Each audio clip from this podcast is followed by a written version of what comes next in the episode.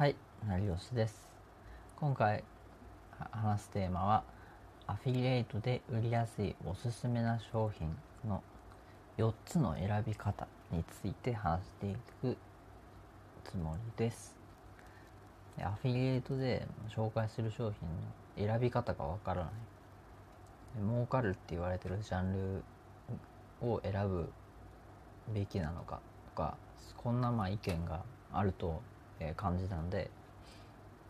まあ僕がこんな、まあ、その疑問に向けて、えー解決できるよう、えーおすすめの商品の選び方をご紹介していこうと思います。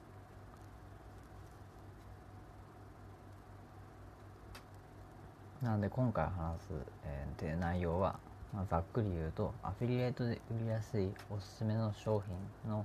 選び方4つえー1つ目が実際に使ったことある商品を選ぶこと。2つ目が得意な分野のえー商品を選ぶこと。3つ目が関心のある分野の商品を選ぶこと。4つ目が人気のある商品を選ぶこと、まあ、主にこの4つを、えー解説していこうと思ってます。で、まあ、ちこれに関して、まあ、以前ツイートでも同じように、えー話を、えーしてます。アフィリエイトで売りやすいおすすめの商品は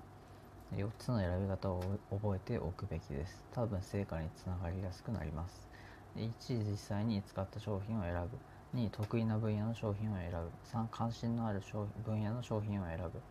4人気のある商品を選ぶ、まあ、人気のない商品はそもそも売れづらいのです、まあこんな内容ですね。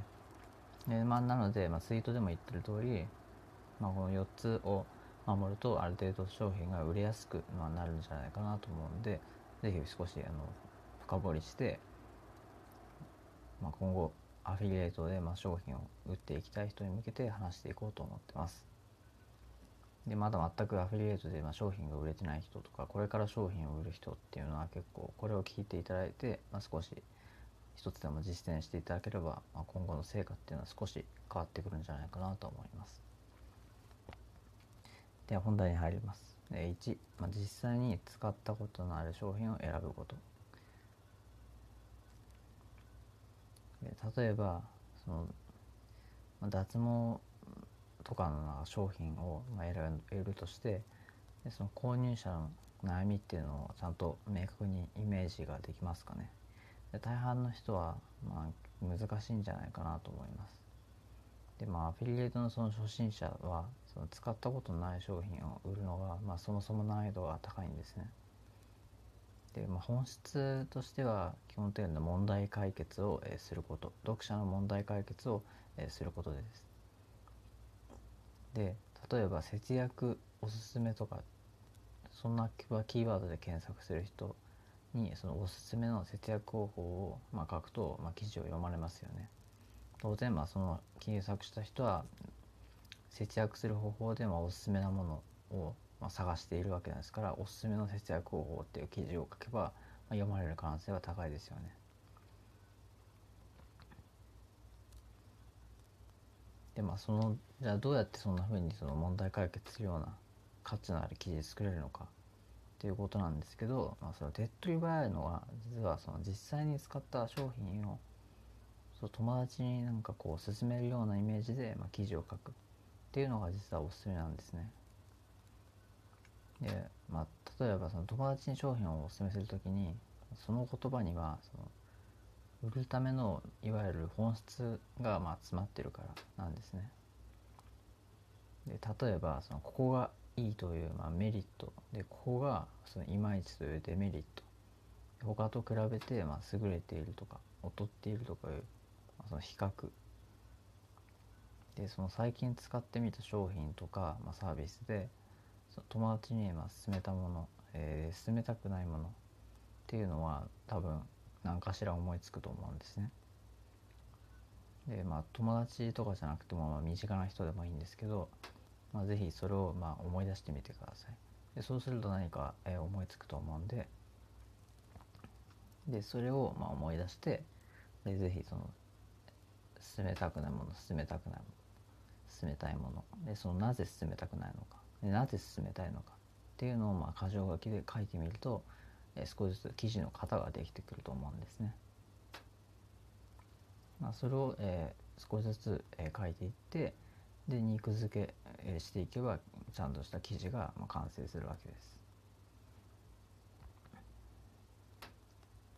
で実際にまあ商品を使ってみることとしてそのよくま自己アフィリエイトっていうまあサービスがあるんですね自己アフィリエイトはま自分で商品を買ってでこのいくらが報酬がもらえるというサービスですねでまあ中には会員登録とかまあ資料請求とかなんかするだけで無料でサービスを使ってお金がもらえるとかえそういうサービスもあるので、ま、そういうのを利用してまあ、軍資金を最初に稼ぐっていう手もありですよね。でなので、まあ、今後なんかブログで稼いでいきたいとか、まあ、多少その費用が、えー、最初、えー、気になるとかすぐに成果を出したいっていう人は自己アフィリエイトをやってみるといいんじゃないかなと思います。そうするとすぐ手元に報酬が入るので、まあ、アフィリエイトの仕組みっていうのが体感できるんじゃないかなと思ってます。で2つ目得意な分野の商品を選ぶことまあアフィリエイトにまあその使ったことのある商品をまあ使う広告主がいわゆるいない場合がまああるかもしれませんで自分がその得意な商品の、えー、分野の商品を選ぶっていうのもまあ一つの手ですね得意な分野の商品でかつその過去の経験過去にその経験していることを合わせてかけるとまあ、えー、いいいい記事ができるんじゃないかなと思います。なんでかっていうとその自分の体験があることによってちゃんとその信用性が、えー、増すんですね。その信頼性が増すことによってそのよりその商品をまあ新たに自分で売ってその買買ってもらえる可能性が高くなるからですね。で自分が経験もしてないのにその商品を売るっていうよりは、まあ、経験がある方が、まあ、十分読み手にとってはあのその商品を実際に、まあ、少なくともその書いてる人は体験してるという分は、まあえー、その分、えー、信用性信頼性が増すんじゃないかなと思います。なので過去に経験がある商品を売るというのも手ですね。で3つ目、えー、関心のある分野の商品を選ぶこと、えよくあるんですけどその高額の商品を、まあ、売りたいとか高額の商品で、まあ、売って一気に稼いでいきたいとかっていう人はまあいるかもしれないんですけどそれはあまりおすすめはしないですね。で自分が関心のある分野の商品をまず優先的に選ぶの方がいいです。で仮にその収益がそこまで高くなくても、まあ、選ぶべきだなと僕は思います。その分野の商品についてでまあ多少勉強しながら、まあ、アフィリエイトをやっていくっていうのがいいですね。で記事を書く際にその商品を例えばその自分が買うとしたら買う時にどういった悩みを、まあ、持ってるのかっていうことを考えたり何がその気になるのかとかっていうことをイメージするとより、えー、記事を書く際のその悩みを書きやすいはずなんですね。まあ、読者はそのある程度悩みを持っていてその記事にたどり着いているわけなのでその悩みをイメージするために、まあ、自分の立場を考えてみるっていうのがいいんじゃないかなと思います。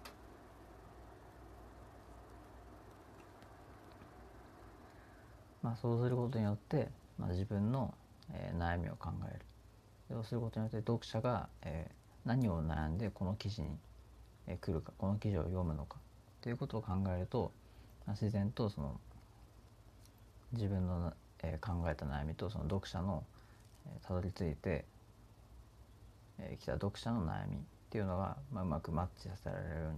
なるんじゃないかなと思います。しかし、まあ、この辺は、慣れてこないとなかなかうまく書けない部分ではあるのでこの辺もある程度量をこなすことが結局大切になってきます。なのでブログはある程度、えまあ、書き続けないと、え、稼げないというふうに、え、考えておくと、まあ、え、挫折しなくて、まあ、済むんじゃないですかね。